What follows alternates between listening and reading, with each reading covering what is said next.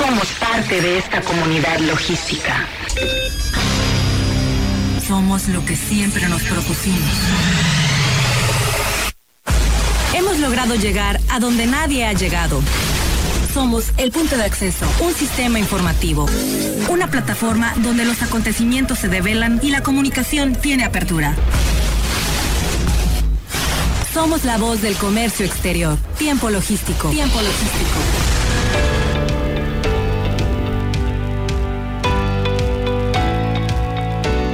Hola, ¿qué tal? Bienvenidos una vez más a Tiempo Logístico, la voz del comercio exterior. Como siempre, para mí es un honor presentar, conducir y proyectar este programa.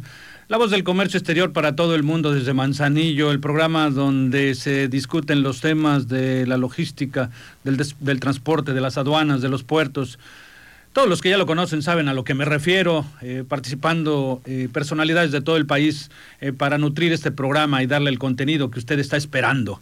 Vamos a tener un programa en el tercer segmento. vamos a platicar con el presidente de la UTLM, de la Unión de Transportes Locales de Manzanillo, con Adalit Román Román, y vamos a platicar de todos esos retos que tienen como transportistas locales. Importante escucharlos.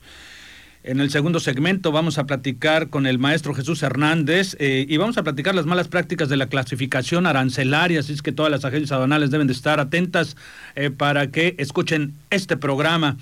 Y en este primer segmento eh, vamos a, a, tocar los temas de los puntos más relevantes de las reglas generales de comercio exterior para el 2022 con el maestro, con, perdón, con el doctor Ricardo Méndez Castro. Él es director de consultoría de TLC Asociados a quien ya lo tenemos enlazado.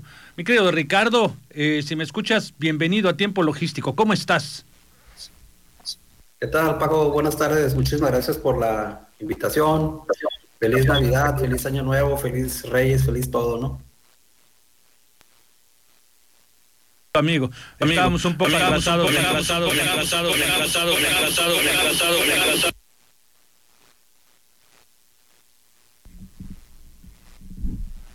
Bueno, eh, Ricardo nos va a platicar todos estos temas de los puntos relevantes de las reglas generales de comercio exterior. ¿Me estás escuchando, Ricardo? En línea. Correcto. Eh, Ricardo, eh, para ir entrando ya de una vez en materia, eh, ¿cuándo se publicaron las nuevas disposiciones generales de comercio exterior para el 2022 y qué nos espera con ellas? ¿Qué tal, Paco? Sí, claro, mira, es un tema ahí importante porque, como sabes, desde que se publicaron en el 2019 para el 2020, pues ya esperábamos las disposiciones generales para el 2021. Sin embargo, pues esto no fue así y hasta eh, el año pasado, el 24 de diciembre, es que se dan a conocer estas nuevas disposiciones generales ya para entrar en vigor el 1 de enero del 2022. De hecho, el día de hoy se publicó lo que es el anexo 1, que es el que contiene pues, los formatos que se, se utilizan en las operaciones de comercio exterior. De hecho, ahí eh, de manera muy particular pues viene el diseño de lo que es el, eh, el formato del pedimento, su impresión simplificada y bueno, pues otra eh, documentación bueno, que también es requerida, pero esa es como la más relevante. Y durante este eh, lo que va de enero del 2022, pues se dieron a conocer de manera paulatina, pues los anexos que, le integran. Cabe mencionar ahí que pues, son alrededor de 528 reglas, disposiciones, pues que hay que analizar y también, bueno, pues con sus respectivos eh, anexos, que son en este caso 30, ¿no? Correcto. Ahora, Está ahorita de moda el, el tema de la NAM. En ese sentido, ¿las nuevas reglas traen algún cambio relacionado a la nueva NAM? Fíjate que ese tema este, es bien importante, que de hecho que ya has tenido varios invitados eh, abordando este tema. Soy tu fan, te sigo, te sigo este, también con otros colegas. Gracias, y fíjate que, fíjate que eh, hay, hay toda una cuestión porque eh, cuando se publicó el, decreto, eh, por allá el 14 de julio del 2021, pues ya traía unas, unas unas funciones que en aquel momento se dijo que esta nueva Agencia Nacional de Aduanas de México iba en este caso a realizar. Entonces, obviamente se publica eh, el 21 de diciembre esta reforma, porque trae, trae consigo eh, la modificación de varios reglamentos, de la Secretaría de Decreto Público, el Servicio de Emisión Tributaria y el nuevo reglamento interior de la NAM.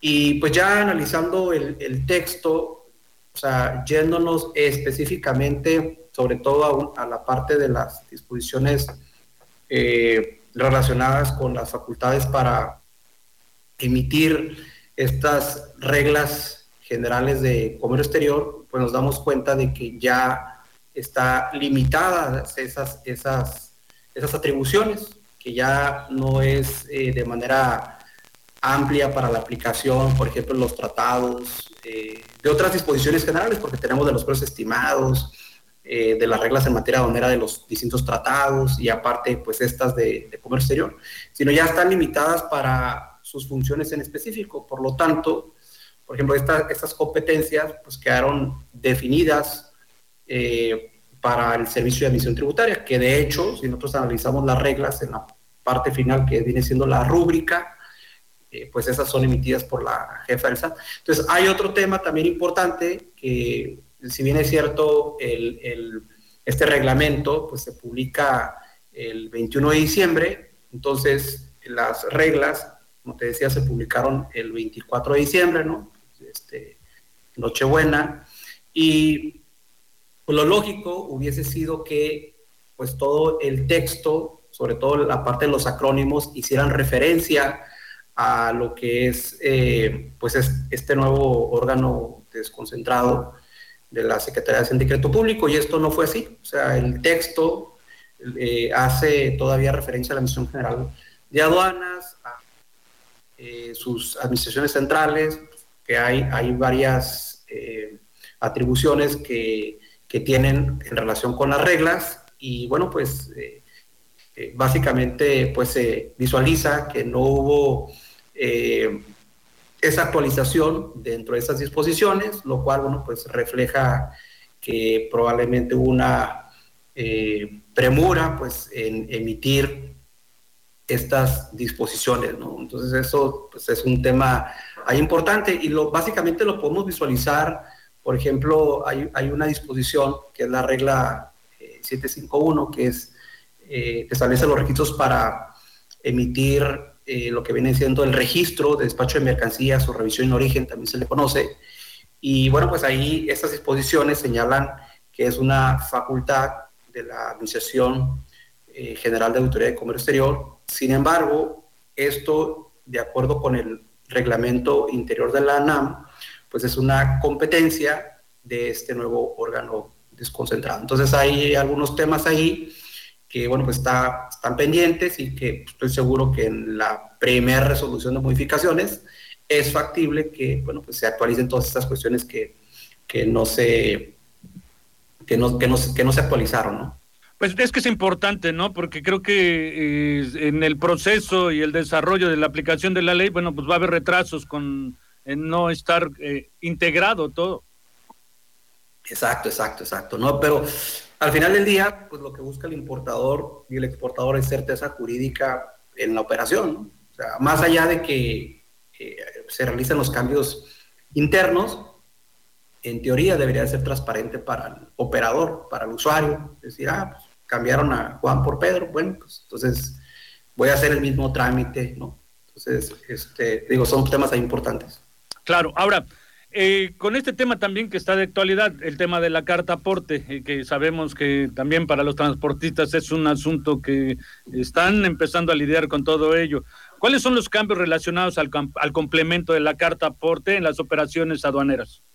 Fíjate que ahí, bueno, pues esa parte sí, por lo menos fue positiva, en el sentido de extender su aplicación a partir del 31 de marzo del 2022, pero también, bueno, e, e, es, esta eh, eh, cambio de, de, aplicación se debe también a que la autoridad, obviamente, pues no estaba preparada. De hecho, los, los lineamientos de, de, cómo se va a llevar a cabo ese, esa, esa, transmisión electrónica del folio no se han publicado. Claro que hoy en día tenemos dentro de las disposiciones, en particular la regla 242 y regla 3133, que es lo que se hace actualmente con respecto a la información que debe transmitir el agente aduanal al sistema electrónico eh, aduanero para que se genere el número de integración y este después eh, se declare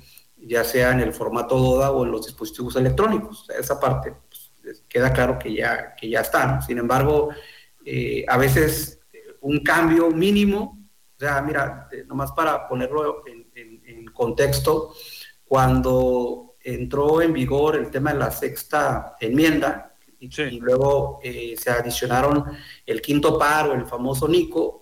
O sea, ese cambio implicaba a nivel de estructura de, transmitir la información, implicaba pues modificar pues de 8 a 10 dígitos y lo lógico hubiese sido que en, el, en, la estructura de validación de los pedimentos hubiera dicho, ah, bueno, pues ya no es un campo de 8 dígitos, sino es de 10. Y no fue así, o sea, tuvieron que eh, es, esa, esos dos dígitos tuvieron que pasarlos a un campo eh, donde va un, hay un código de, producto. entonces, es, estos 36 eh, dígitos que le corresponden al folio fiscal del comprobante con el complemento carta aporte, así trae implicaciones ahí importantes. Bueno, y otra parte ahí también que me parece relevante es que eh, sí hubo una excepción para, básicamente para las empresas transportes extranjeras eh, y cuando se realicen operaciones con pedimentos consolidados y ese de los extranjeros está interesante porque se vincula con, una, con la resolución miscelánea fiscal, con la regla 2779, que también hay unos cambios importantes que en otra ocasión, bueno, pues lo podemos comentar, ¿no?